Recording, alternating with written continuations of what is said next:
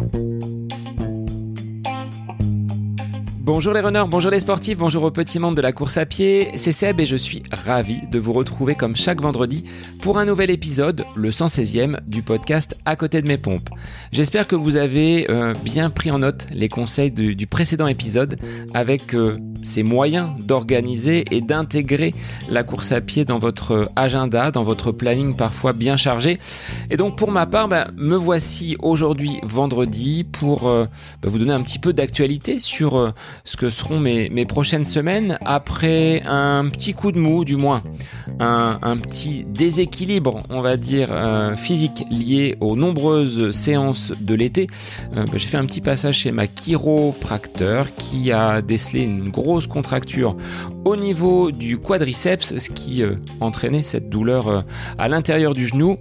C'est en passe d'être solutionné et ce samedi, j'aurai un trail nocturne donc du côté de Bonneval dans mon village natal empruntant les chemins, les sentiers de mon enfance. Donc si vous êtes dans les parages dès demain samedi, ben, je vous invite à me rejoindre donc euh, dans cette petite Venise de la Beauce entre Chartres et Châteaudun pour un trail de 9 km qui euh, me conduira euh, la semaine prochaine, j'aurai encore une course prévue du côté de Saint-Laurent-Nouan dans le Loir-et-Cher avant une compétition officielle. Alors cette fois-ci labellisée sur 10 km le 16 octobre du côté d'Orléans. Donc d'ici là, il y aura des séances avec, euh, bah, je l'espère, une montée en puissance pour euh, pouvoir atteindre ces objectifs. Comme je disais, programmation, objectif, ce sont nos clés pour atteindre la réussite.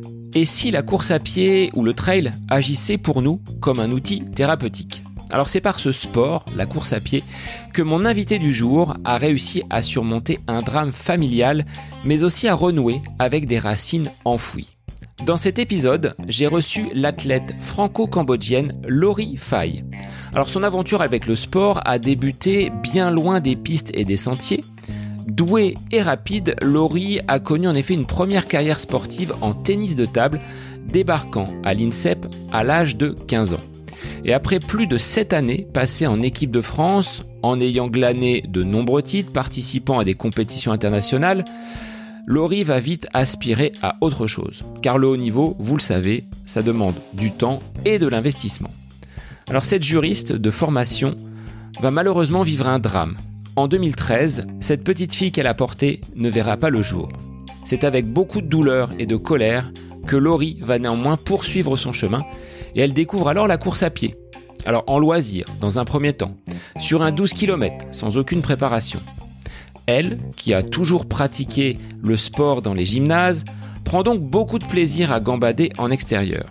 Mais petit à petit, la championne qui sommeille en elle progresse et se rapproche du haut niveau sous la houlette de Ludovic Collet, que l'on connaît comme speaker officiel de l'UTMB, mais Ludovic est également entraîneur.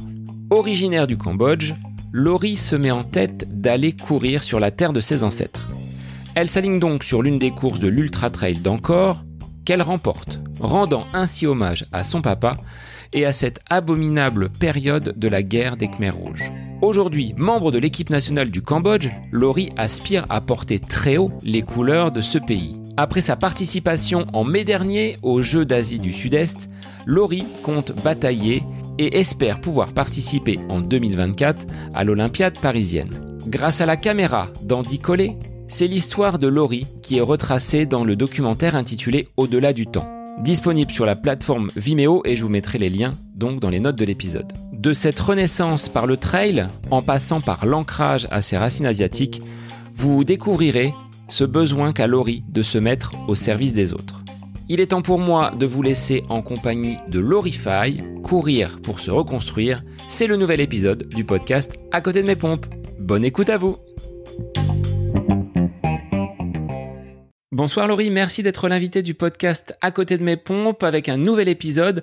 On va parler de sport et pas seulement de course à pied. Mais avant cela, bah, je voulais te souhaiter la, bienvenue donc, comment vas-tu en ce, en ce mardi soir? Eh ben, salut Sébastien. Moi, ça va très bien. Euh, comme je te disais tout à l'heure en off, euh, j'ai fait un bon petit resto avant de venir. Donc, euh, j'ai bu un petit verre de vin. Comme ça, je suis détente. On peut papoter tranquille. Alors, avant d'aborder l'aspect sportif, hein, parce que c'est pour le, sport que je t'ai fait venir sur le podcast, est-ce qu'on peut avoir une petite présentation, état civil, pour que tu dises aux auditeurs qui tu es, d'où tu viens et, ce que tu fais professionnellement? Alors, bon, s'il faut que je le fasse euh, rapido, euh, donc je m'appelle Laurie Fay, j'ai 35 ans, donc je suis arrivée dans la catégorie Master 0 cette année. je vis à Briançon, je suis originaire de Montpellier et en fait, euh, je suis franco-cambodgienne puisque ma, ma, maman est française et mon père est cambodgien. Il est arrivé en France euh, en 1978. Donc voilà, j'ai la double nationalité. Euh, je fais de la course à pied, euh, donc je dis course à pied parce que je fais du trail euh, pour le Cambodge, mais aussi de la piste. cette année, j'ai fait du, du 5000 mètres. Et puis euh, avant, j'avais une première carrière euh, de pongiste. Donc je faisais du tennis de table. J'en ai fait pendant euh, plus de 20 ans. J'étais en équipe de France. J'ai passé plus de 7 ans à l'INSEP à Paris. C'était vraiment mon, mon, sport de prédilection. Euh, et professionnellement, j'ai un master 2 en droit dans les ressources humaines. Donc voilà, j'ai travaillé longtemps dans ce milieu-là comme juriste ou, assistante ressources humaines. Et puis euh, actuellement, je travaille euh, à mon compte, je suis auto-entrepreneur. Tu as eu euh, cette volonté de d'avoir ton propre emploi du temps, de gérer bah, ce temps comme tu le comme tu le souhaites? Eh ben, écoute, ça doit faire 12 ans maintenant que, que je travaille et j'ai mis du temps hein, à trouver. Je sais même pas encore si j'ai vraiment trouvé ce qui me convient, mais voilà, on est tous à la recherche du, meilleur équilibre possible. Et oui, j'ai travaillé euh, comme salarié. Et en fait, depuis le mois de janvier, je suis auto-entrepreneur. Euh, je travaillais déjà à mi-temps euh, l'année dernière comme salarié. Mais malgré tout, au niveau des vacances, on fait pas ce qu'on veut. Et là, en étant auto-entrepreneur, je fais vraiment ce que je veux. Donc c'est un peu plus pratique parce que voilà, les calendriers sont parfois hyper changeants. Euh, voilà. Et par contre, j'ai oublié de mentionner dans, dans ma présentation que j'ai un petit garçon, Antoine, qui a 10 ans, mon premier fan. voilà. Voilà, voilà pour la présentation. Alors, pourquoi avoir euh, mené des études de droit? Ça, c'est une passion euh, depuis toute petite. Comment tu l'expliques? Je sens de l'ironie là dans ta remarque. Euh, non, euh, alors j'ai commencé. En fait, j'étais à l'époque déjà professionnelle en tennis de table. Je, alors je touchais qu'un SMIC, hein, malheureusement en équipe de France, mais bon, ce qui est déjà pas mal puisqu'il y a quand même des sports où ils touchent rien, donc je, je vais pas me plaindre. Mais du coup, je faisais des, des études en parallèle, mais euh, je me disais bon, je gagne déjà un peu ma vie, donc euh, je continue mes études sans vraiment euh, savoir ce que je voulais faire. J'avais commencé par un BTS commercial, puis finalement j'ai continué par une licence en sciences de l'éducation. À l'époque, je voulais faire un STIT. avec la licence, on pouvait se présenter à l'UFM, donc je m'étais dit tiens pourquoi pas? Et finalement, il y avait la femme d'un joueur de tennis de table qui était chasseuse de tête, qui travaillait dans le recrutement ça m'avait bien plu euh, la description son job et j'étais partie là-dedans. Euh, dans les ressources humaines j'avais fait mon premier stage de six mois dans un cabinet de chasseurs de tête donc voilà je suis arrivée euh, comme ça dans les études mais ouais c'était pas vraiment une passion et même aujourd'hui je peux pas dire que voilà je, préfère faire du sport qu'être derrière un bureau si, si je devais avouer donc j'en parlais avec euh, Mathilde Sénéchal, qui euh, est aussi athlète de l'équipe de France, qui fait du, du 5000 et du 10 000, qui euh, s'apprête à finir ses études de droit. Pour ce qui est des contrats, il n'y aura pas de problème. Tu peux les étudier, les éplucher sous toutes les coutures. il n'y aura pas de, clauses un peu abusives ou de, de choses un petit peu tordues dans les contrats. Non, on essaye de bien, bien lire tous les articles. Après, oui, contrat, contrat de travail, quoi. Les contrats avec les grosses marques, ça, hmm, je pense pas qu'il y en ait. Alors, comment, euh, bah, dans cette carrière euh, de, pongiste, tu as euh, cheminé? C'était un sport que tu as pratiqué dès ton plus jeune âge. Comment tu as réussi à franchir les étapes pour arriver jusqu'à cette carrière internationale? Puis on va voir après l'élément déclencheur qui t'a fait stopper. Alors euh, mon père adorait ce sport, il avait acheté une table à la maison. Euh, j'ai un grand frère qui a trois ans de plus et euh, c'est vrai qu'on jouait énormément dans le garage. J'avais j'avais six ans à l'époque et lui s'est inscrit au club de Montpellier. Donc en allant le chercher un jour.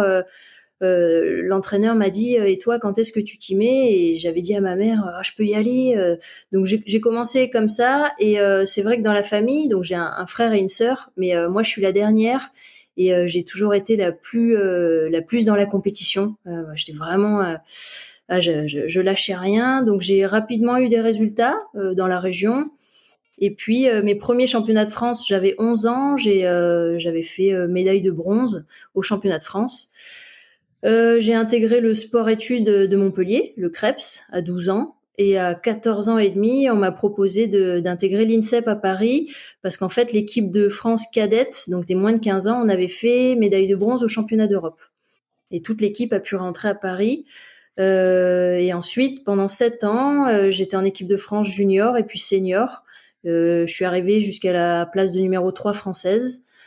Euh, voilà, des championnats d'Europe, des championnats du monde. Euh, mes derniers en 2007 en, en Croatie où euh, finalement j'ai voilà j'ai laissé tomber la raquette après euh, mais une, une, carrière qui s'est terminée assez jeune mais euh, franchement elle était vraiment intense et et voilà beaucoup d'apprentissage sur le sport vraiment que que des bons souvenirs et même personnellement, partir à 14 ans de la maison, ça n'a pas dû être simple. Paris, c'est pas le, le, ciel bleu et le, et le soleil de, de Montpellier. Ouais, c'est vrai que 800 bornes, euh, bon, après, tu passes tes journées, euh, tu t'entraînes 4 à 5 heures par jour, tu vas en cours. Euh, J'intégrais le lycée, donc voilà, c'était, t'étais à fond, donc que tu sois à Paris ou ailleurs. mais oui, la, première fois, mon père m'a laissé à l'aéroport de Montpellier. Il avait les larmes aux yeux, il m'a serré dans les bras, et je rentrais à peu près une fois par mois. Et à chaque fois, ma mère, elle, euh, ah, pareil, elle restait dans la maison, euh, elle disait à la, prochaine. Et puis moi, je savais que c'était difficile. Hein. Euh, moi, j'étais à fond dans ma passion, donc ça allait. Mais les moments où les résultats n'étaient pas top, où voilà, euh, je m'étais engueulée peut-être avec une copine ou euh, il y avait des fois où euh, ça pesait d'être loin de la famille. D'ailleurs, avec mon frère, on était hyper proches, on aimait bien se, se fighter, mais quand je suis partie, ouais, on s'est beaucoup manqué. Et je me rappelle d'une fois, je suis rentrée, ça faisait deux trois mois que j'étais partie, on a passé toute la nuit à discuter. Il m'avait dit mais qu'est-ce que tu fais, machin. C'était voilà, donc c'est pas facile, mais bon après quand on vit une passion, voilà, c'est ça, se fait. Alors, de ces euh, enseignements de l'INSEP, de cette euh, carrière internationale, qu'est-ce que tu retires aujourd'hui? En dehors des, titres, en dehors des voyages, des compétitions, mais sur un plan euh, personnel, qu'est-ce que tu as appris durant ces, nombreuses années sur ce centre de la performance en termes de pays qu'est la France? Euh, bah alors déjà, tu vis des émotions euh, hyper fortes qui sont même parfois euh, difficiles à expliquer quand tu rentres euh, d'une compétition où ça a été hyper intense en, termes de stress ou en termes de, de, voilà, si tu gagnes l'émotion que tu peux tu, tu peux ressentir après tant d'années de, d'entraînement, tu, tu, vis des trucs hyper forts. Donc ça, voilà, tu ce que tu apprends, c'est que bah il y a pas de secret, le travail t'amène à à de belles performances et à vivre des moments super. Euh, ce que aussi j'ai rapidement euh, découvert, c'est qu'on a beaucoup de chance de vivre en France.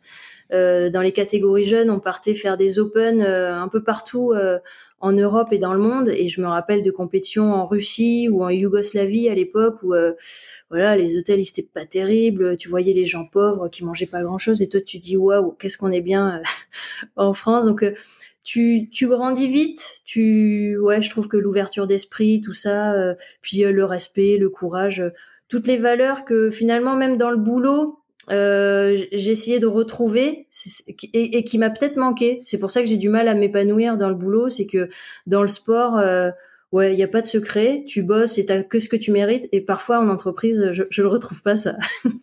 c'est pas toujours dans cette euh, même lignée et dans ces valeurs qu'on retrouve dans le dans le sport effectivement.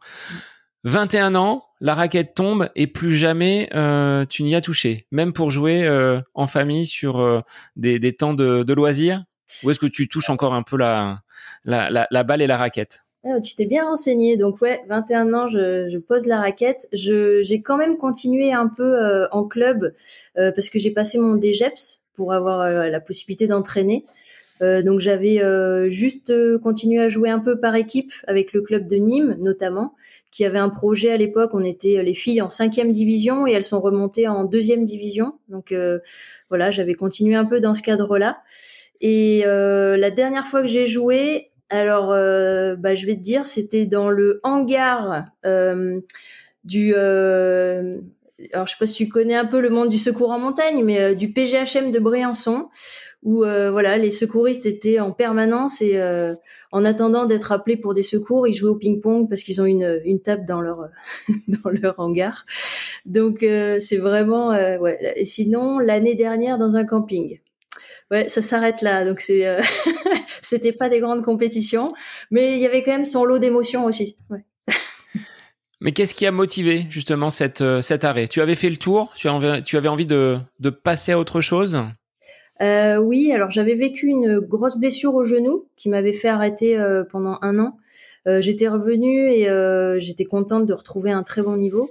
Et puis après, malheureusement, il y a eu des naturalisations au sein de l'équipe de France. Il y a eu une première chinoise et puis une deuxième. On s'est retrouvé sur des compètes où euh, voilà, ça, parle chinois sur le banc, ça fait un peu bizarre. Euh, bon, c'était des choix euh, politiques, hein, mais j'allais rentrer en master et il y a une autre nana de l'équipe qui, qui, qui, allait se retirer. Et je me suis dit bon, bah je vais arrêter.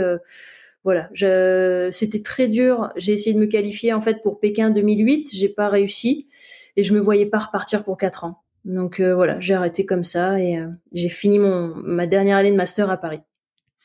Donc tu le disais hein, tout à l'heure, vivre avec un SMIC, tu le disais c'était pas mal, mais on n'est pas euh, sur des, euh, des, des, salaires, des rémunérations de, de grands sportifs sur des sports majeurs ça reste quand même confidentiel dans ces euh, sports un petit peu, on va dire, euh, euh, qui ne sont pas médiatisés, qu'on l'on voit essentiellement sur sur les Olympiades.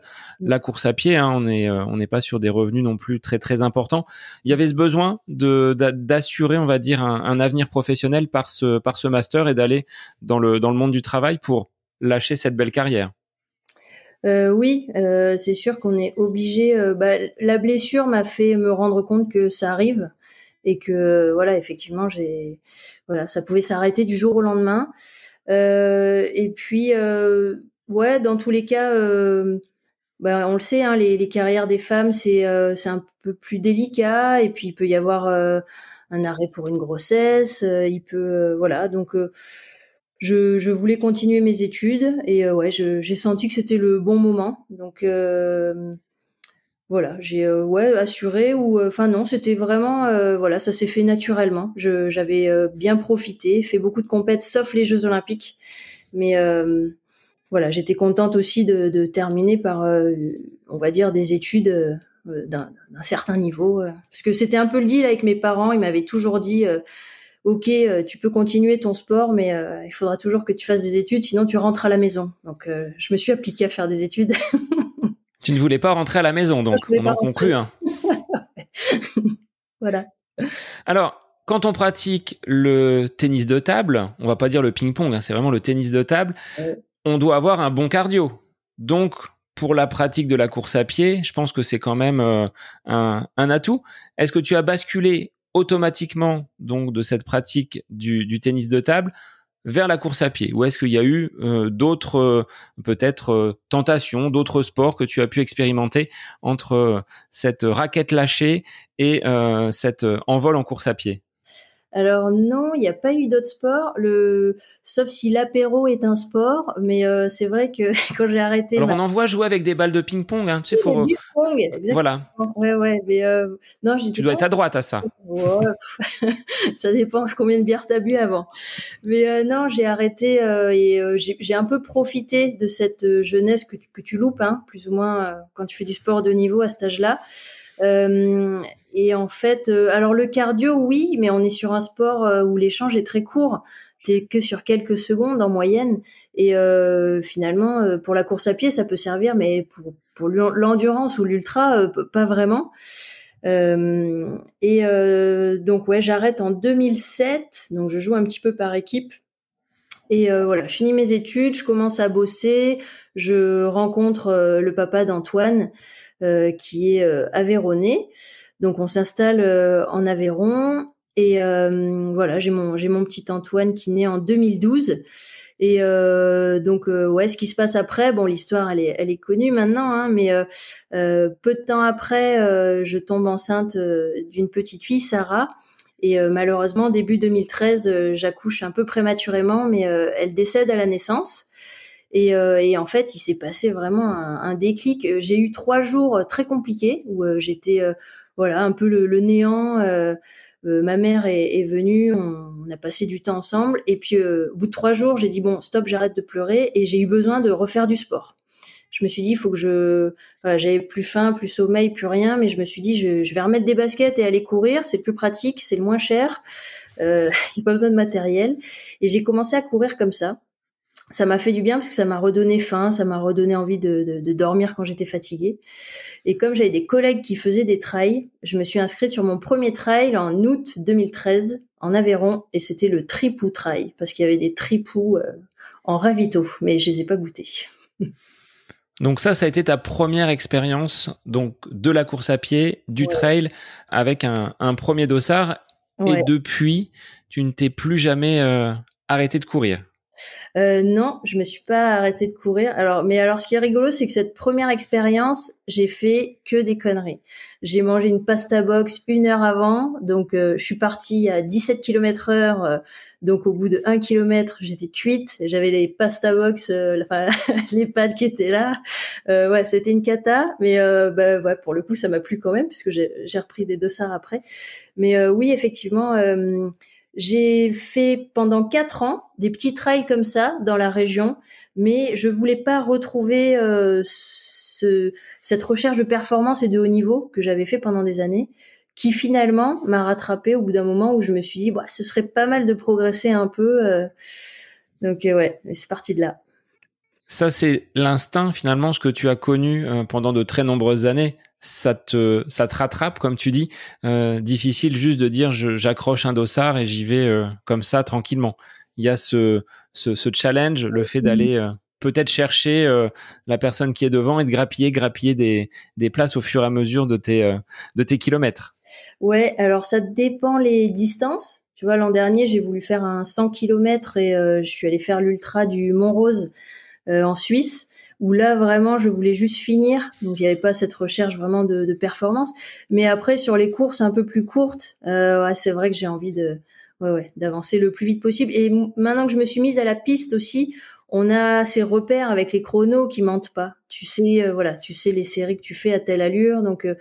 Euh, alors ça va que voilà, ça fait pas longtemps que je m'y suis mise à faire de la piste parce que je pense que regarder son chrono pendant 20 ans, tu, tu dois devenir fou aussi. Mais ouais, ça m'a rattrapé. J'avais euh, pas forcément envie et puis euh, ouais, l'envie est venue euh, au fur et à mesure. Et par rapport à ce drame personnel hein, que tu as vécu, est-ce que ce, cheminement de sportive avec un mental, je pense que vous devez le travailler, vous avez peut-être des personnes qui autour de vous vous, vous accompagnent, est-ce que ça t'a servi malgré tout pour te dire, bon, au bout de trois jours, stop, je, je vais pas dire je passe à autre chose parce que c'est quelque chose qui, qui te marque et qui est ancré en toi, mais mm. pour pouvoir avancer, tu as eu cette, euh, euh, ce rebond pour aller vraiment de, de l'avant. Alors je pense que ce que j'ai vécu dans le sport m'a aidé. Euh, parce que des anecdotes difficiles, euh, j'en ai vécu. Alors là, ouais, forcément, comme tu disais, le terme drame familial, c'est ça. Mais euh, finalement, avec du recul aujourd'hui, on voit que ça m'a permis d'aller faire des choses assez exceptionnelles. Donc, c'est un, un, mal pour un bien. Mais euh, quand j'étais jeune, je, voilà, on est sur un sport individuel, le tennis de table, mais finalement les les, les premières sélections par équipe, euh, il y avait beaucoup de concurrence, euh, on se tirait dans les pattes. je me rappelle d'un match où j'avais pas bien géré la pression, où la sélectionneur m'avait dit mais de toute façon t'as peur là, mais tu seras jamais forte, tu seras toujours nulle, tu auras toujours la pression. Enfin, c'est hyper violent quand t'as 15 ans ça m'était resté dans la tête et je m'étais dit, bah toi, ma cocotte, si un jour je gagne un match, je viendrai te voir en disant, euh, tu la tu la fermes maintenant, tu vois. Et euh, ça te forge, je pense, un peu euh, tout, tout, tout, ce que tu peux vivre dans le sport. donc voilà, c'est vrai que j'ai eu cette réaction de me dire c'est comme un mauvais moment, comme l'opération du genou, où pendant un an j'étais à la rue, il y en avait deux trois qui étaient contentes que euh, je sois euh, arrêtée pour me prendre ma place et euh, mais ça fait partie du jeu hein. Mais pareil, je m'étais dit mais je vais revenir et en fait je suis revenue, j'ai joué un an en équipe de France. Et puis après, j'ai arrêté parce que je me suis dit, c'est bon, euh, je me suis prouvé que je pouvais revenir. Donc euh, voilà, dans, dans, le même état d'esprit, euh, je me suis dit, faut rebondir. De toute façon, j'avais Antoine qui était là, donc je pouvais pas me m'écrouler. Et c'est sûr que ça m'a servi. C'est vrai qu'on a la possibilité d'avoir des des ouais préparateurs mentaux, tout ça, qui nous aident à visualiser. Ouais, je me rappelle d'un, j'avais j'avais du mal à l'époque à terminer des matchs. Euh, alors on appelait ça la peur de gagner. Et un de, des préparateurs mentaux me disait euh, que voilà, il fallait visualiser toutes les possibilités. Tu peux gagner, tu peux perdre, il peut se passer ci, ça, et puis puis par contre voilà, essayer de, de de, garder euh, ses repères, de faire ce qu'il faut pour gagner. Enfin bon, c'était, après c'était son métier hein, de me mettre en confiance, mais euh, toutes ces choses-là t'aident après à transposer sur ce qui peut t'arriver dans la vie, parce que c'est un peu la même chose. Alors de ce trail de 12 km, en dehors des, des pattes qui ont failli euh, ressortir, hein, tu le disais tout à l'heure, en étant 12 km, ouais, c'est ça. en étant en étant parti parti trop vite, qu'est-ce que tu as ressenti à l'arrivée? Tu t'es dit, bah finalement, la course à pied, j'aime bien, euh, j'y trouve quand même du plaisir, après avoir euh, évolué pendant euh, de très nombreuses années dans un sport où tu n'étais pas forcément amené à développer cette capacité de, course à pied. qu'est-ce que tu as ressenti et qu'est-ce qui t'a fait aimer très rapidement? Alors déjà, j'étais en train de faire du sport à l'extérieur parce que moi j'avais fait du sport toute ma vie dans les gymnases. Euh, j'avais mis un t-shirt euh, jaune Asics flashy que j'avais trouvé dans un magasin. Je trouvais ça super de pouvoir mettre euh, ce que tu voulais. La casquette à l'envers. J'avais des baskets roses, je me rappelle aussi. Et puis, alors à vérifier, mais alors je sais pas si c'était sur ma course ou une autre distance. C'est Annise Rousset à l'époque Séguré qui a gagné, qui était là. Donc je l'avais vu à l'échauffement et ouais, j'avais été assez euh, admirative euh, déjà de, de, la grande sportive euh, nana que, que c'était. J'étais avec des collègues de bureau et en fait l'ambiance trail quoi où au début tout le monde crie, s'encourage, fait la hola, les bénévoles qui t'encouragent, voilà. Et c'est vrai que c'est ça que j'avais. Il y avait une petite montée, il devait y avoir 150 mètres de dénive, hein, mais ouais, pareil, je m'étais jamais entraînée vraiment à faire du dénivelé. Et en fait tous les gens qui m'ont doublé, vu que j'étais partie trop vite, ils m'encourageaient quoi. Ils étaient là, allez, courage, lâche pas. Et je m'étais dit, bah c'est marrant quoi. C'est dans un sport où euh, un sport individuel où tout le monde t'encourage. Donc ouais, toute cette ambiance là, euh, malgré la souffrance que j'ai ressentie, euh, m'a donné envie de ah ouais de tout de suite chercher une autre course. Donc je je pense que j'avais trouvé au mois d'août une course à c'était pareil en Aveyron, Villefranche. c'était quoi? Villefranche de Pana, je crois que ça s'appelle. un mois plus tard, ouais, je remettais un dossard. Et donc, le trail, c'est quand même cette discipline qui t'a amené à la course à pied avant, comme tu le dis, de, repasser un peu sur la piste avec euh, sans doute de la, de la vitesse euh, au niveau des, des kilomètres heure. Ouais, c'est euh, en fait c'est ça qui m'a beaucoup plu, le fait de et puis au, début tu te mets dans une discipline où j'ai commencé à courir un peu du coup sur les montées, je faisais que marcher et puis euh, une semaine après, j'arrivais à trottiner un petit peu. Enfin, je voyais les progrès, donc euh, voilà, c'était assez sympa. Euh, et, et, puis ouais, comme je connaissais pas trop mon niveau, que j'étais complètement une inconnue, j'avais zéro pression. Justement, c'est vrai qu'en en fin de carrière, euh, euh, j'avais eu, euh, ouais, j'avais ressenti un peu la, la pression et, et là, pas du tout quoi. J'étais vraiment dans un sport où juste j'allais m'éclater en pleine nature, donc.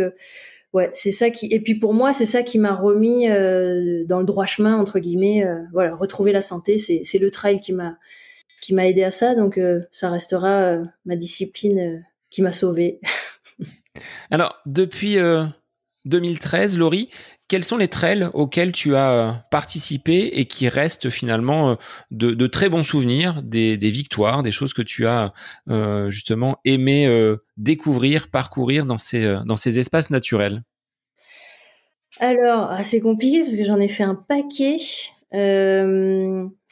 mais alors, je vais citer le Festa Trail du Pic Saint-Loup, donc c'est ma région où euh, en fait à l'époque c'est là où j'ai rencontré euh, euh, celui qui a été mon coach de trail pendant quelques temps, Ludo, Ludo Collet.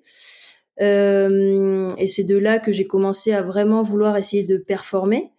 Euh, S'en est suivi le trail dans les temples d'Angkor, forcément, en janvier 2017. Donc euh, c'était la deuxième édition et euh, ça, ça a été euh, ouais un élément déclencheur de beaucoup de choses qui s'en sont suivies. et qu'est-ce que je garde en mémoire? Il y a tellement de, de, belles courses. Ouais, elle est, elle est, galère ta question parce que je vais me faire taper dessus par les organisateurs de trail là. Euh, je vais Toutes dire celles et ceux que tu n'as pas cités vont t'appeler en disant bah, tu m'as pas cité dans l'épisode et euh, bah, voilà tu seras tu seras tu seras attendu sur les prochaines éditions. J'ai mon chéri à côté qui est organisateur du Serge Trail donc euh, si je te dis pas que le Serge Trail c'est le top moumoute euh, là ce soir je dors sur le canapé. Euh, donc euh, très très beau trail euh, dans la vallée de Serre Chevalier où je suis ambassadrice. Non, qui, est en effet un, très beau trail. et puis j'ai envie de te dire aussi la Mascareigne sur l'île de la Réunion. Alors bon, c'est la course enfant de la Diagonale des Fous, mais ça c'est ce qui me donne vraiment envie de faire la Diagonale des Fous un jour. Donc très rapidement, tu as monté les les distances. Tu t'es pas contenté de ces, courses, on va dire, locales, 12 km. Tu as eu envie d'aller euh, d'aller plus loin et de découvrir ce qu'on appelle aujourd'hui l'ultra distance. Alors, je l'ai découvert euh, là au mois de septembre dernier, l'ultra, où euh, je voulais passer cette barre mythique des 100 km. Mais avant, j'avais fait que jusqu'à bah, justement 65, la Mascareigne. Euh, après, euh, je me rappelle d'une discussion que j'avais eue avec euh, Julien Gilleron, un trailer qui fait aussi des, des interviews, qui, en fait, je, fais tout. Je fais tout parce que j'aime courir. Donc cet hiver, j'ai fait des crosses. Euh, donc j'ai fait j'ai fait les championnats de France au mois de mars parce que la saison des crosses voilà ça t'aide à avoir un, peu de vitesse mais euh, j'ai fait 10 km semi marathon parce que c'était pour poser aussi des chronos par rapport au Cambodge euh, donc 5000 euh, sur piste.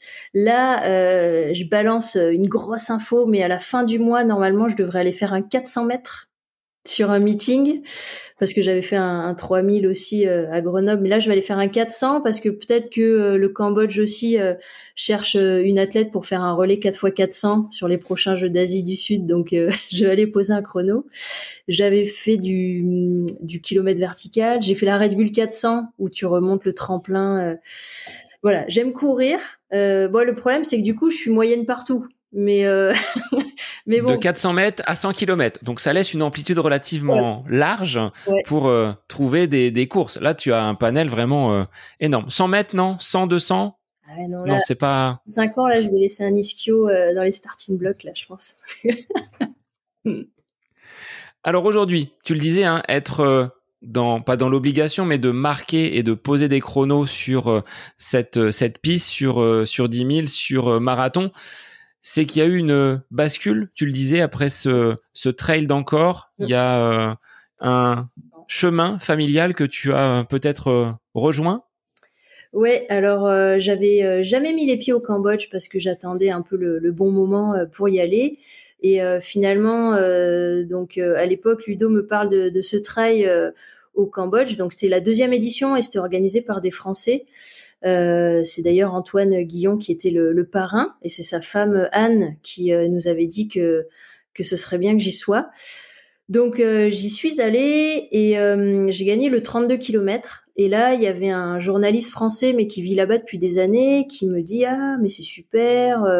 donc je lui explique un peu mon parcours. il me dit mais le Comité olympique commence à chercher des athlètes et, s'ouvre même aux, aux métis pour essayer de voilà de, de représenter le Cambodge. Donc J'y retourne six mois plus tard, au mois de juin en 2017. Il y avait le 10 km et le semi de Phnom Penh dans la capitale. Et, euh, et le secrétaire du comité olympique me dit, bah, cours le 10 km et euh, en gros, si ça se passe bien, je te reçois le lendemain. Donc euh, pression de fou. donc je prends le départ du 10 km, je termine deuxième derrière une américaine. Donc du coup, il est content et il me reçoit dans son bureau. Et en fait, c'est lui qui me dit, euh, voilà, il y a, y a, très peu d'athlètes hein, là-bas, les gens ils survivent à peine. T'es dans les pays les plus pauvres du monde, donc euh, il dit, mais euh, voilà, on n'a pas forcément les moyens de t'aider, mais si toi t'as envie de courir pour le Cambodge, euh, bah on, on, sera tes premiers supporters et on pourra t'inscrire. Mais là, on a personne sur marathon. Euh, en gros, si tu fais un bon chrono, euh, pourquoi pas faire les Jeux Olympiques? Mais il m'aurait dit du, du, saut à la perche ou du javelot, je pense que je l'aurais fait parce que il me fait miroiter d'aller représenter le Cambodge, le pays de mon père. Donc, euh, comme je disais, qu'il a quitté en 78 pendant la guerre des Khmers rouges. Donc pareil, lui, ça a été un drame familial. Hein. Il a été emprisonné pendant trois ans. ses parents et ses sœurs ont été assassinés. il a réussi à s'enfuir dans des conditions que bah, on en parlera peut-être tout à l'heure, mais euh, que mon documentaire euh, qui va sortir là euh, relate un petit peu. Et donc voilà, il me propose de courir en marathon et moi je dis ouais ouais carrément, je vais courir en marathon. donc voilà, pendant quelques années, je me suis préparée sur marathon et puis finalement le, la fédération, le président a changé et c'est avec lui qu'on a discuté, qu'on a basculé plutôt sur 5000 euh, cette année, euh, où ils m'ont qualifié euh, et sélectionné pour les Jeux d'Asie du Sud-Est. Donc plein de belles choses et tu dis punaise enfin ouais il, il, me serait pas arrivé ça j'aurais jamais couru je serais jamais allé au Cambodge voilà mm. est-ce que en tant qu'athlète de l'équipe de France, athlète que tu vas dire tu avais déjà tutoyé hein, le sommet international par le, tennis de table. Il était possible que tu bascules sur euh, un autre pays via le, comité olympique? Ça posait pas de souci, cette euh, précédente carrière de, sportive, pour euh, découvrir la course sous un autre drapeau? Alors en fait, dans le même sport, j'ai un exemple puisqu'il y a une fille de l'équipe de France de tennis de table qui est franco-camerounaise, qui s'appelle Sarah Enfou, qui est une très très bonne amie, qui a joué donc pour l'équipe de France et qui a arrêté à peu près à la même époque, début 2008, et elle a fait les Jeux de Londres pour le Cameroun en tennis de table en 2012. Euh, en fait, la condition, il faut que les deux fédés soient d'accord et que pendant deux ans, elle ne porte plus le maillot de l'équipe de France. Après, voilà, tu as des règles, j'imagine, en fonction des sports, mais pour le tennis de table, c'était ça. C'était pas de sélection euh, pendant deux ans, et euh, si les deux fédés sont d'accord, tu peux représenter. Donc voilà, moi j'avais fini ma première carrière. Euh, je me suis mise à courir. Euh, le Cambodge, euh, j'ai pu avoir les papiers entre guillemets parce que mon père est cambodgien. Donc la loi dit que si un des deux parents est cambodgien, tu as la nationalité. Donc voilà, ça s'est fait. alors j'allais dire ça s'est fait naturellement. Ça a mis ça mis cinq ans à se faire, mais ça s'est fait. Mm.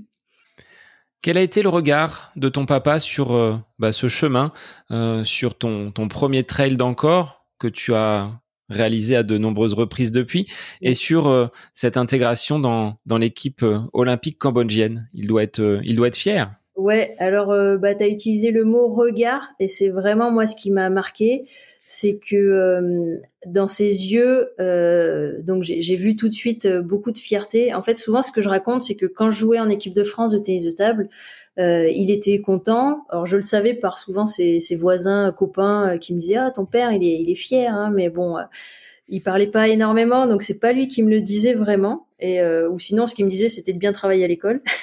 mais quand donc je suis allée au Cambodge, la première fois, je sais que ma mère m'avait dit tous les soirs où j'y étais pendant une semaine, il disait ah j'aurais dû y aller avec elle, j'aurais dû partir machin. Donc il était hyper content parce que j'étais la première des trois enfants à aller au Cambodge.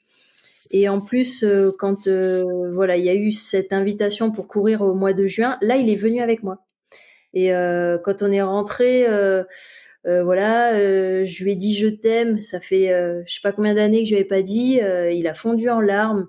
Et quand il a su que je courais pour le Cambodge, en fait, ça a commencé. il y a eu les championnats du monde de trail en 2019.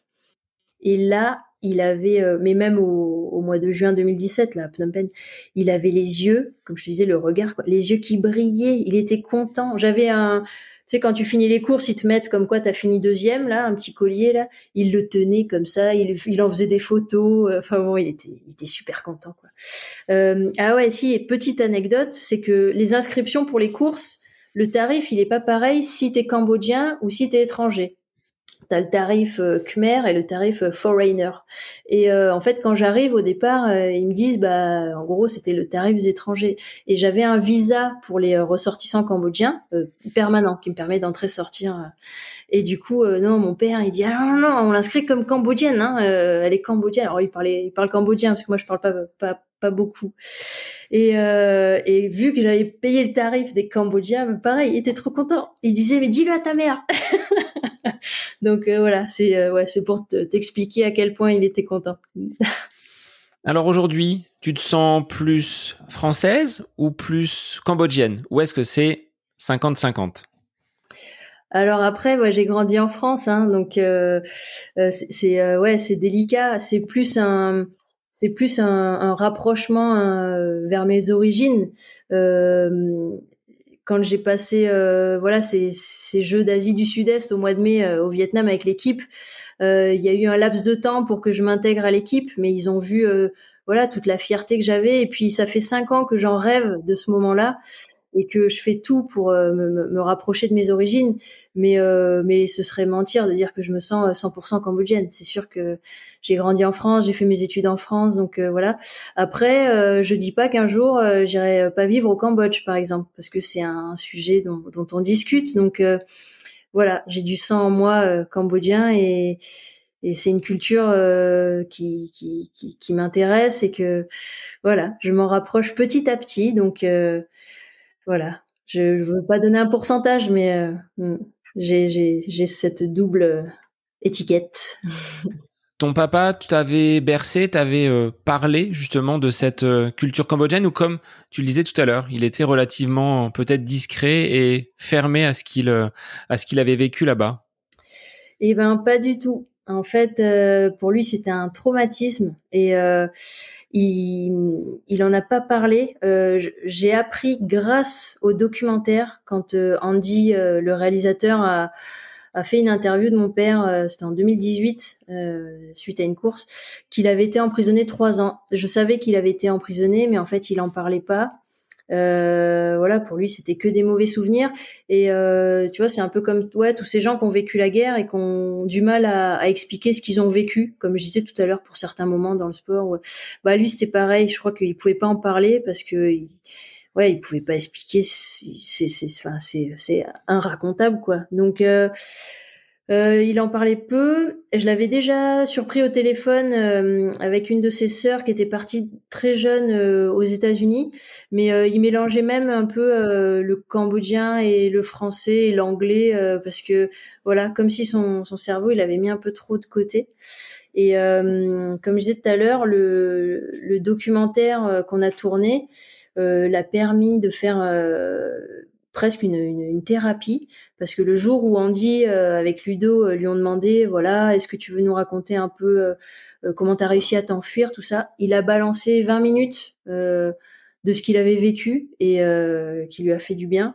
Mais c'est ces générations qui n'ont pas forcément envie de parler au psy tout ça. Donc non j'ai je découvre encore aujourd'hui à 35 ans à des moments ce qu'il ouais, qu'il a pu vivre. Donc voilà, pareil, la course à pied, tout ce qui a pu se passer, le Cambodge, tout ça, ça, l'a même aidé lui à, aller mieux, je crois. Mm.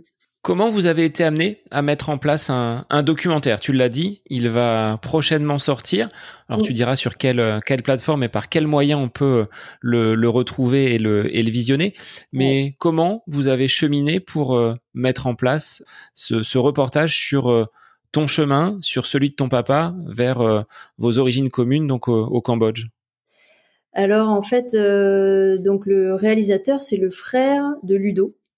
Euh, Andy, donc voilà, c'est son métier. il faisait pas forcément des documentaires dans ce de, ce style-là où il fallait raconter une histoire. Il travaille pour des grandes marques, il fait des pubs, il, voilà, il faisait beaucoup de choses, mais en fait, quand euh, j'ai gagné cette première course au Cambodge et que le comité olympique m'a proposé euh, de courir en marathon, d'aller chercher des bons chronos pour être sélectionnable, Ludo a appelé son frère en disant bah il y a voilà une de mes athlètes qui a une histoire originale.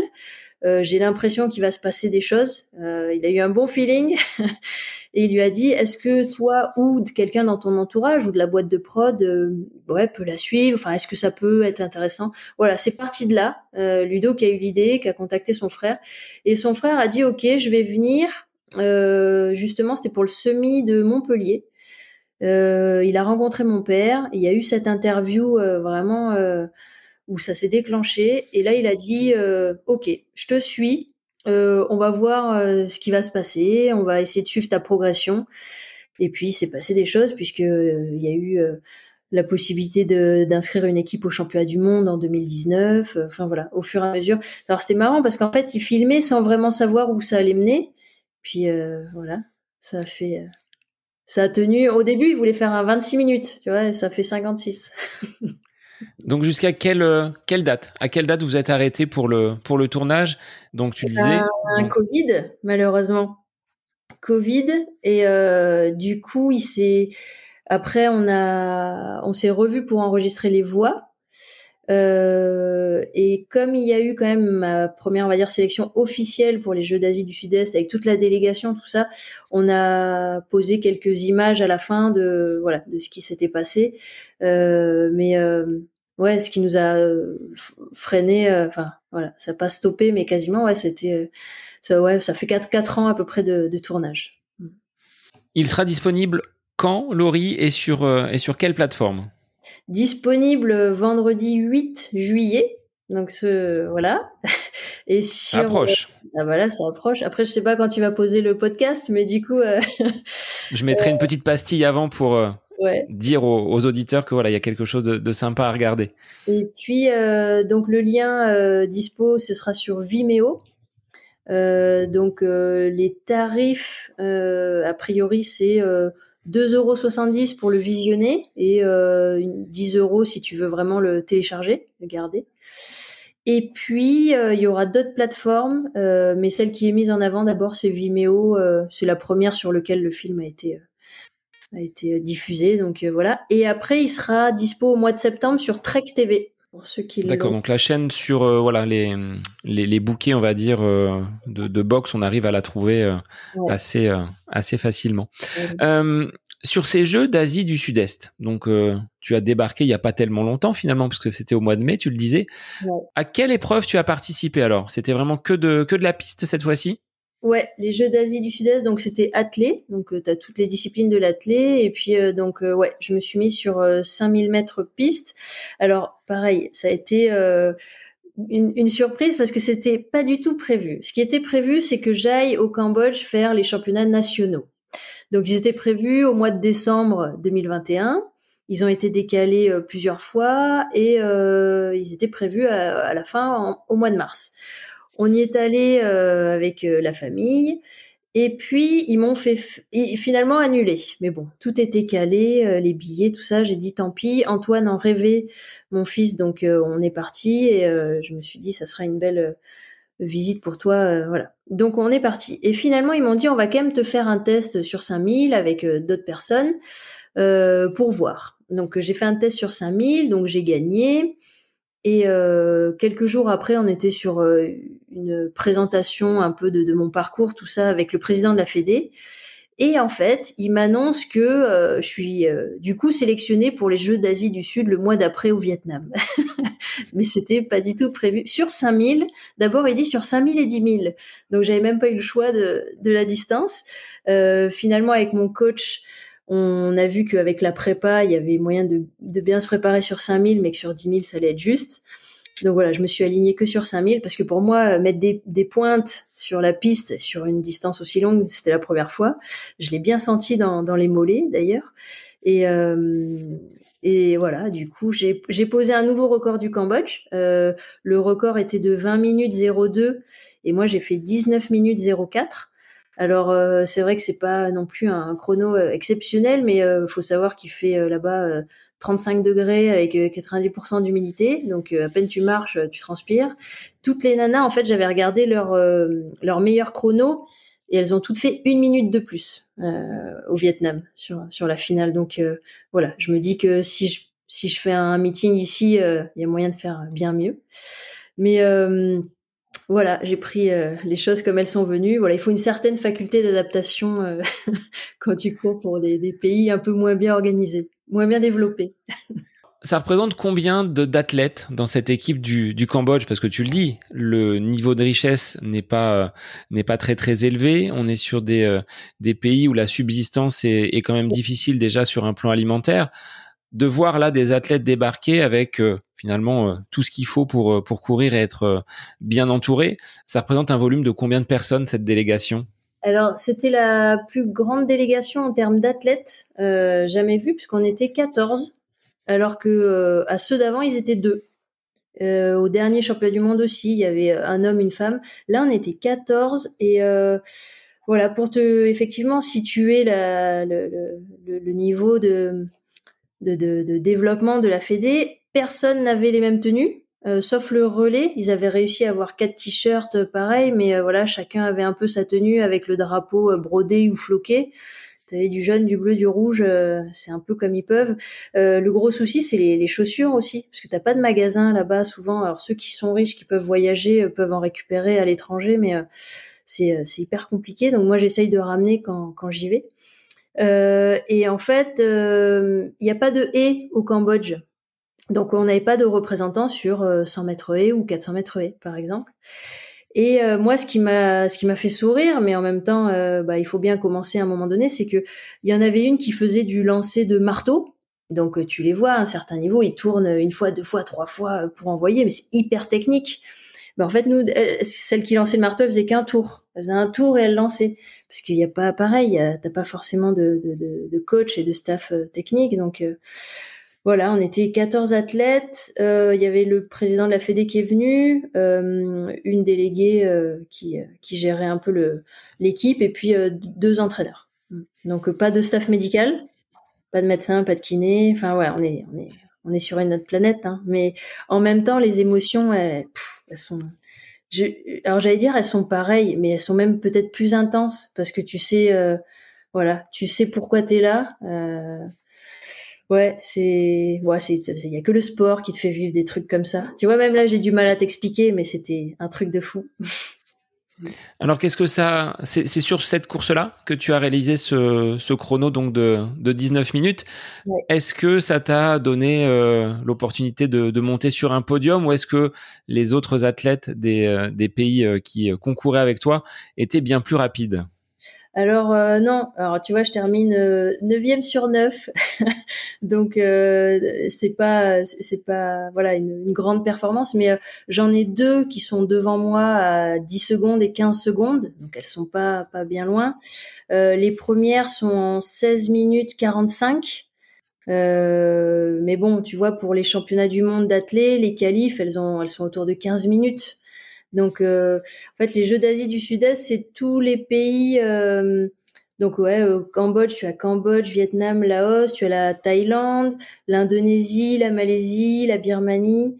Euh, c'est vraiment, euh, bah, c'est un peu des Jeux méditerranéens, hein, d'ailleurs, qui est en ce moment euh, de, du côté de la France.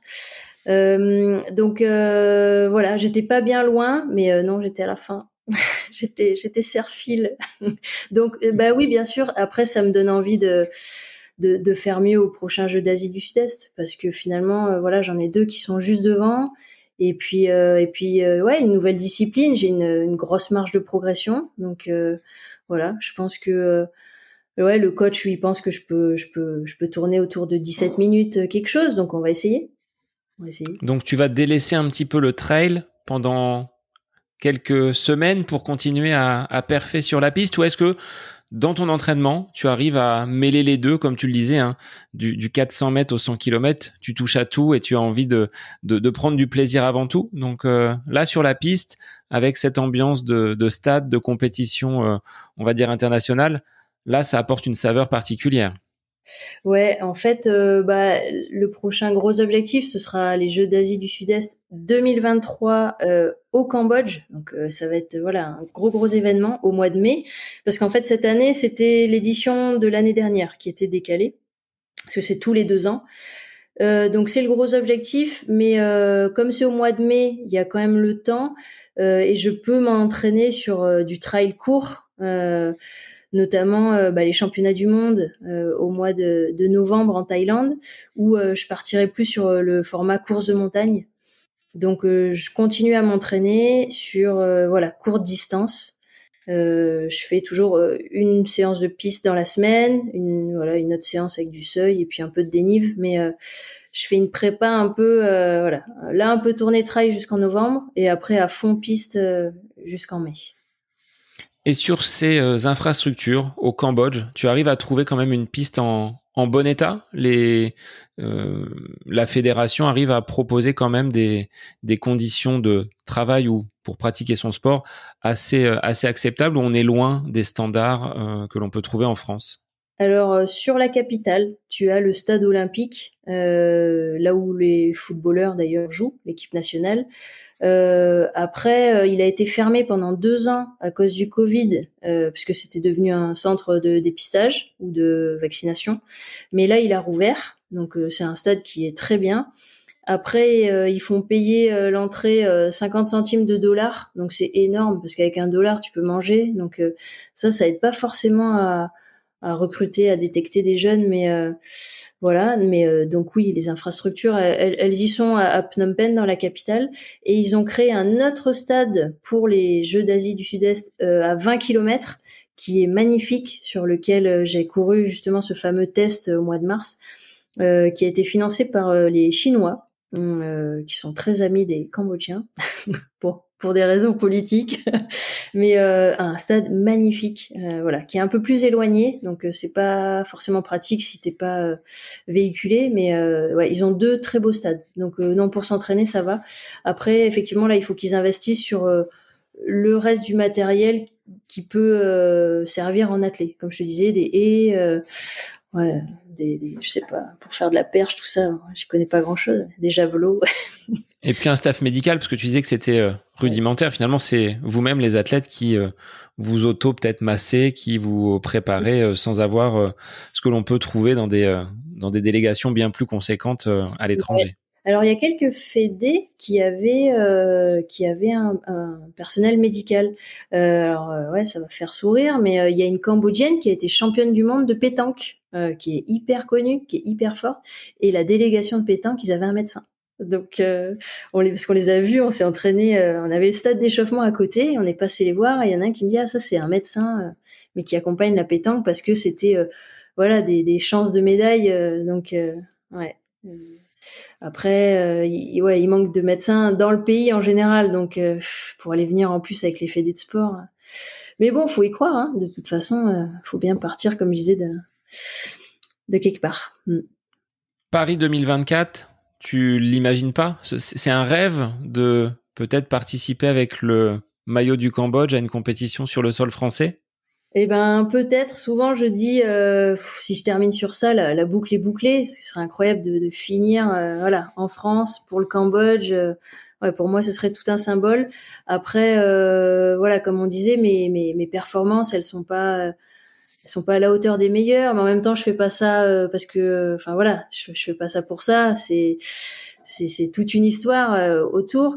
Euh, on verra. En fait, en athlée, tu as la possibilité euh, d'avoir des des wildcards pour justement les pays où aucun athlète ne fait les minima. C'est dans ce cadre-là à chaque fois qu'il y a eu des athlètes aux Jeux Olympiques. Donc voilà, à voir après qui ils enverront. J'ai pas envie non plus de prendre la place de jeunes qui ont un super potentiel. Après, s'il y a personne voilà, qui a vraiment un, un, un, voilà, un niveau euh, qui, qui, peut aller faire euh, mieux que moi, et ben pourquoi pas, bien sûr. Mais euh, voilà, on verra. Moi, je m'entraîne. Non, non, je m'entraîne en y pensant. je vais pas dire le contraire, mais on, verra dans deux ans qui c'est qui, qui le mérite le plus. Alors justement sur ce volume d'entraînement, tu as basculé donc sur ce statut d'auto-entrepreneur pour peut-être avoir un peu plus de, liberté.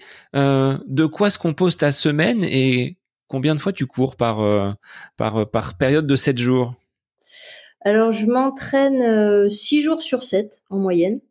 comme ça, j'ai un jour de repos. et puis, je travaille à mi-temps les après-midi. Comme ça, je m'entraîne le matin, parce que je préfère m'entraîner le matin. Après, voilà, en fonction de ce que je prépare, euh, voilà, on va dire le volume peut changer, sachant que, je l'ai pas dit tout à l'heure, dans les objectifs, je me retente le marathon de Valence début décembre. Avec un euh, objectif chrono là, il y a. ah peut-être quand même une performance à, viser. le record du Cambodge, il est de 2h59.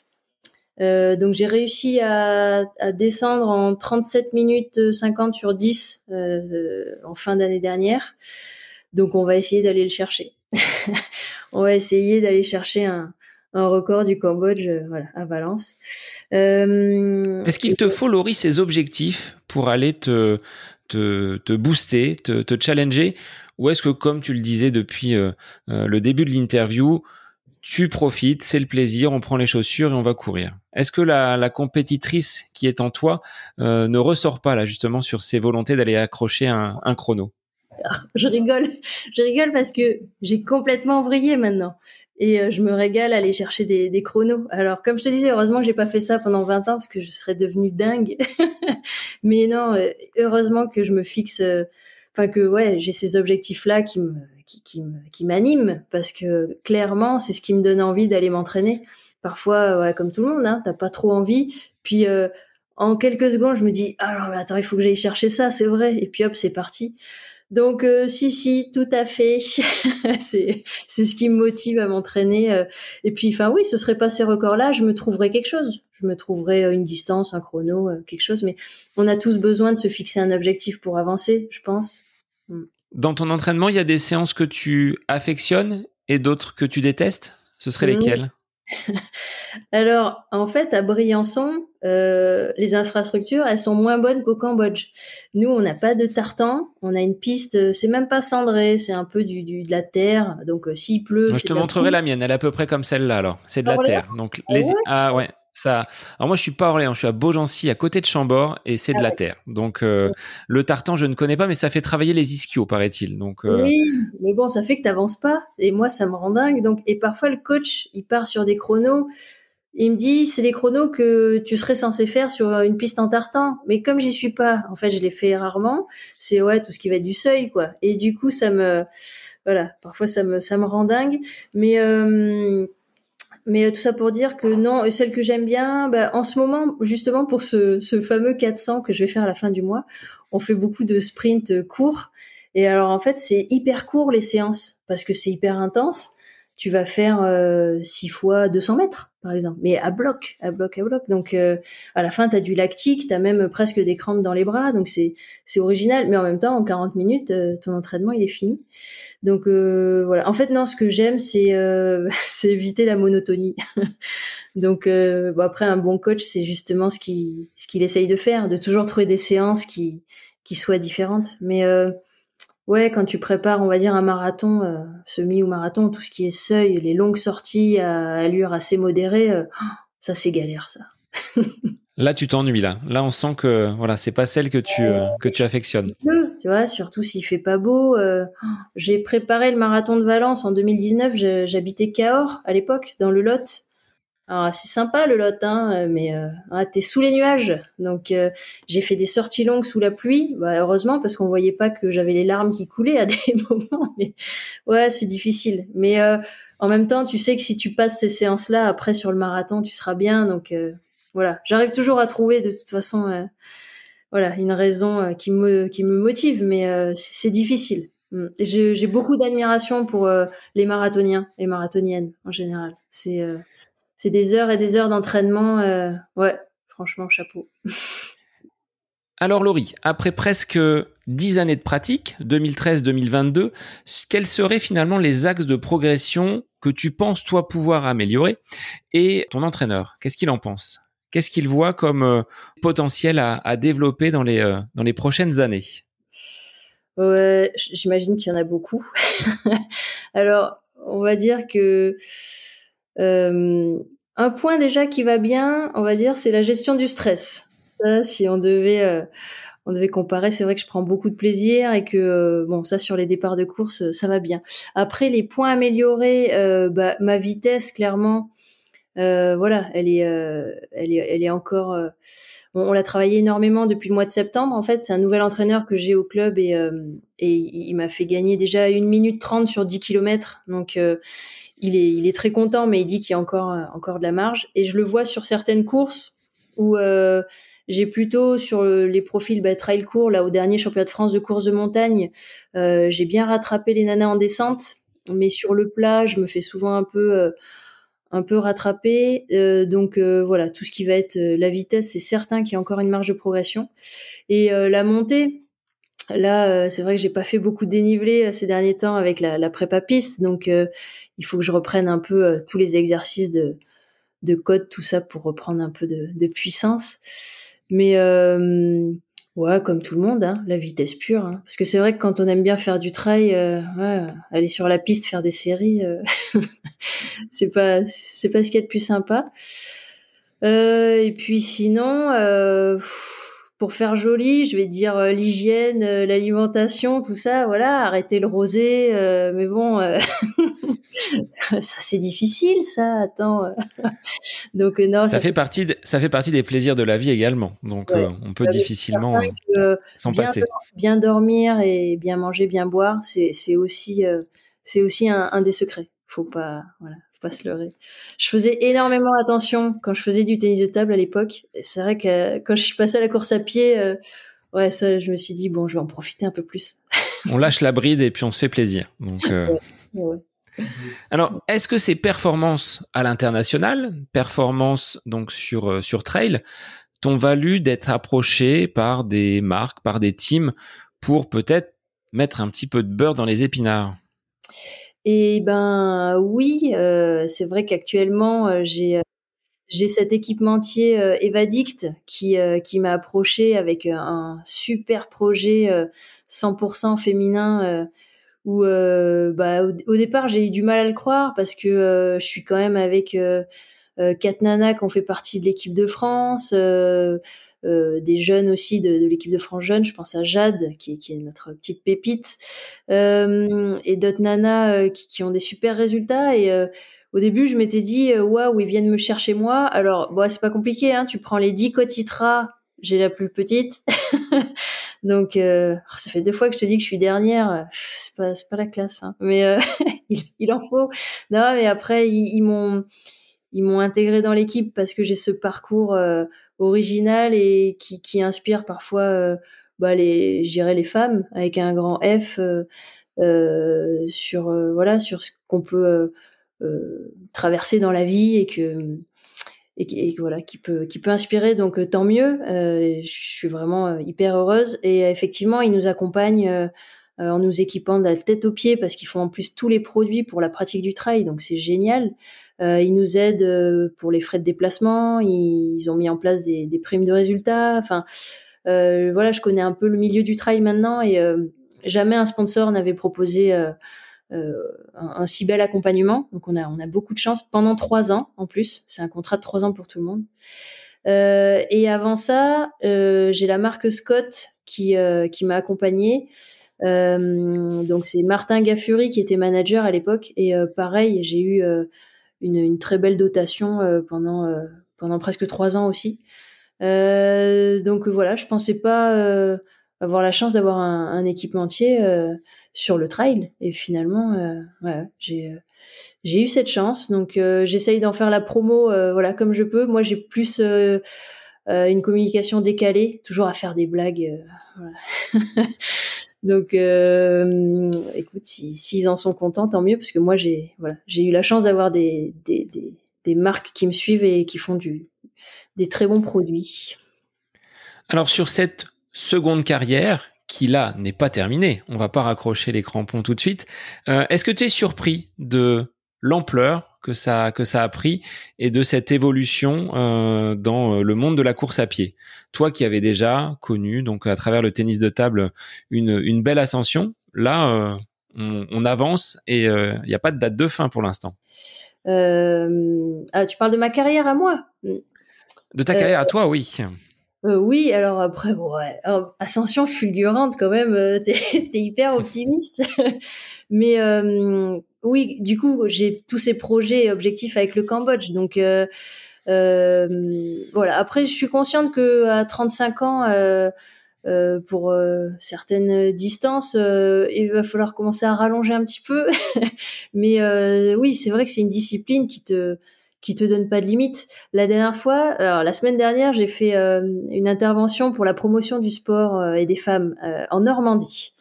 Et il y a un jeune qui m'a posé la question, bah, jusqu'à quel âge tu vas courir?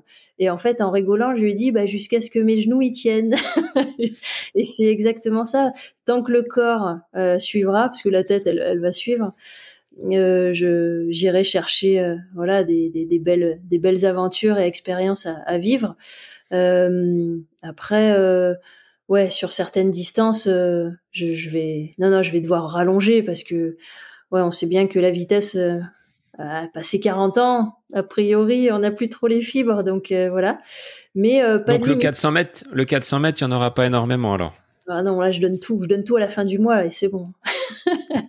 Mais euh, oui, aller chercher un. Par contre, un chrono sur marathon, ça, je vais me donner encore quelques années. Ouais, ce, ce record. Et puis euh, donc Nari Lee, qui est l'actuel euh, record woman, elle avait battu le record à 40 ans. Et même en France, hein, en équipe de France, c'était Christelle Donnet. Elle, elle a fait ses, ses, meilleures performances aux alentours de 40 ans. Donc ouais, ça pour le coup, voilà. C'est comme le bon vin rosé, ça se bonifie avec l'âge. Le rosé? Oui, si tu veux. peut-être pas forcément le rosé, mais euh, en tout cas, oui, il y a encore de, de, de belles années, euh, de belles années devant toi. Et tu aimes transmettre justement à des, à des jeunes, à des populations que tu vas aller rencontrer, cette place de la femme dans le, dans le sport, à travers des conférences, à travers euh, un investissement dans des, dans des assos? Ça, tu aimes aller au contact de d'autres personnes pour raconter ton aventure et ton, et ton parcours? Euh, oui, évidemment. Et en fait, moi, quand j'ai commencé le tennis de table euh, à Montpellier, c'était un très bon club euh, qui avait des équipes pro, hommes et femmes. Et euh, c'est, voilà, ces grands joueurs me faisaient rêver. Et souvent, voilà, je, les, voilà, je les regardais, je les admirais. Et c'est comme ça que j'ai progressé. Et en fait, voilà, j'ai envie de, rendre l'appareil et de d'essayer de, de, faire rêver d'autres jeunes. Alors, euh, comme je disais, c'est un peu plus délicat parce que j'ai pas forcément ce, haut niveau euh, dans, le sport, mais j'ai quand même une histoire euh, qui m'a permis de, de, vivre des grands moments. Donc voilà, je raconte tout ça, ce qu'il est possible de vivre avec le sport. J'avais créé une association et je récolte du matériel que je redistribue quand je pars, souvent au Cambodge j'essaye de, de, de, voilà de, de, transmettre euh, comme je peux avec mes petits moyens euh, euh, ce que j'ai vécu grâce au sport. Euh, et ouais, quand j'étais en Normandie, c'était hyper loin et euh, j'y suis allée parce que, alors pour la petite histoire, c'était le village natal de mon premier petit copain. Et on en a rigolé, qui, qui, a fait aussi, qui fait beaucoup de sport. Et voilà, j'ai fait deux, une rencontre avec trois classes, 250 gamins. Euh, plein de questions. Ils étaient super contents. On a fait plein de photos. Euh, euh, voilà. Après, il y en a plein qui couraient en disant regarde, je cours. Enfin bon, ouais, c'est voilà. c'est des moments où ouais, on donne un peu et en fait on reçoit énormément et et c'est ouais, il faut faire rêver les jeunes pour qu'ils essayent de décrocher des écrans. Alors je dis ça alors que mon fils il adore jouer aux écrans, mais ouais. Alors, Laurie, avant de, terminer donc cette, euh, cette interview, je voulais te poser une question. Euh, un instant à côté de tes pompes, ce serait quoi pour toi? Pas dans le sport. Un moment que tu aimes vivre à côté de tes pompes, où là tu dis ça c'est euh, c'est signé Laurie. Ce serait quoi? Oh là, est difficile ta question là. un moment pas de sport? Ouais, où tu lâches les pompes, tu es complètement à côté de tes pompes et euh, c'est quelque chose voilà que tu apprécies de, de, faire dans ton quotidien, dans ta dans ta semaine, un moment qui serait un moment pour toi. Et là, c'est pas du tout écolo, mais l'hiver, ah, parce que j'habite à Briançon à la montagne. Quand tu rentres d'une journée où il a fait bien froid, je me fous dans un bain chaud avec un petit verre de rosé et parfois des noix de cajou euh, là, euh, je pense qu'il n'y a pas un meilleur moment que ce moment-là. Bon, eh ben on le retient. Donc euh, cet hiver, on pensera à toi après nos, longues sorties. Sur les réseaux, comment les gens peuvent te retrouver s'ils veulent te, te, contacter et venir consulter les, les blagues, les, les, publications décalées que tu peux, que tu peux poster? Bah, Instagram et Facebook, Lorify, tout simplement.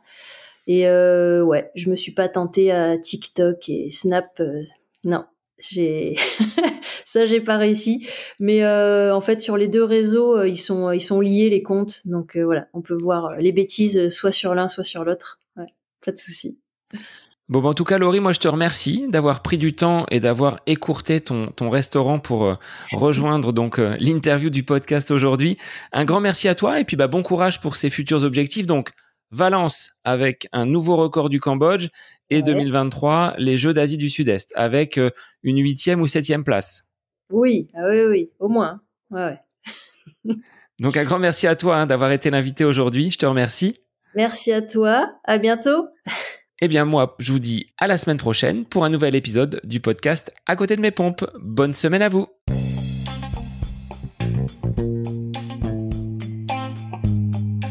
J'espère que cet épisode avec invité vous aura plu. Je vous remercie infiniment de votre écoute. Pour euh, faire remonter le podcast dans les classements, je vous invite à laissez une petite évaluation sur Apple Podcast, 5 étoiles, un petit commentaire, ça me fera énormément plaisir et vous permettrez au podcast d'être remonté, diffusé, euh, déployé sur euh, ces différentes plateformes de façon euh, bah, plus importante encore qu'il n'est actuellement. Et puis je vous invite à me retrouver sur les différents réseaux, hein, Facebook, Instagram. Laissez votre petit message, votre commentaire, ça me fait plaisir d'échanger avec vous. Si vous avez des questions, si vous voulez voilà, échanger sur quelconque sujet, en lien avec la course à pied, mais pas que, parce que le sport c'est une philosophie de vie et c'est une passion qui nous anime de façon commune, donc n'hésitez pas à venir échanger avec moi. Sur ce, je vous souhaite une bonne fin de semaine, un bon week-end et je vous dis à la semaine prochaine pour un nouvel épisode du podcast À côté de mes pompes.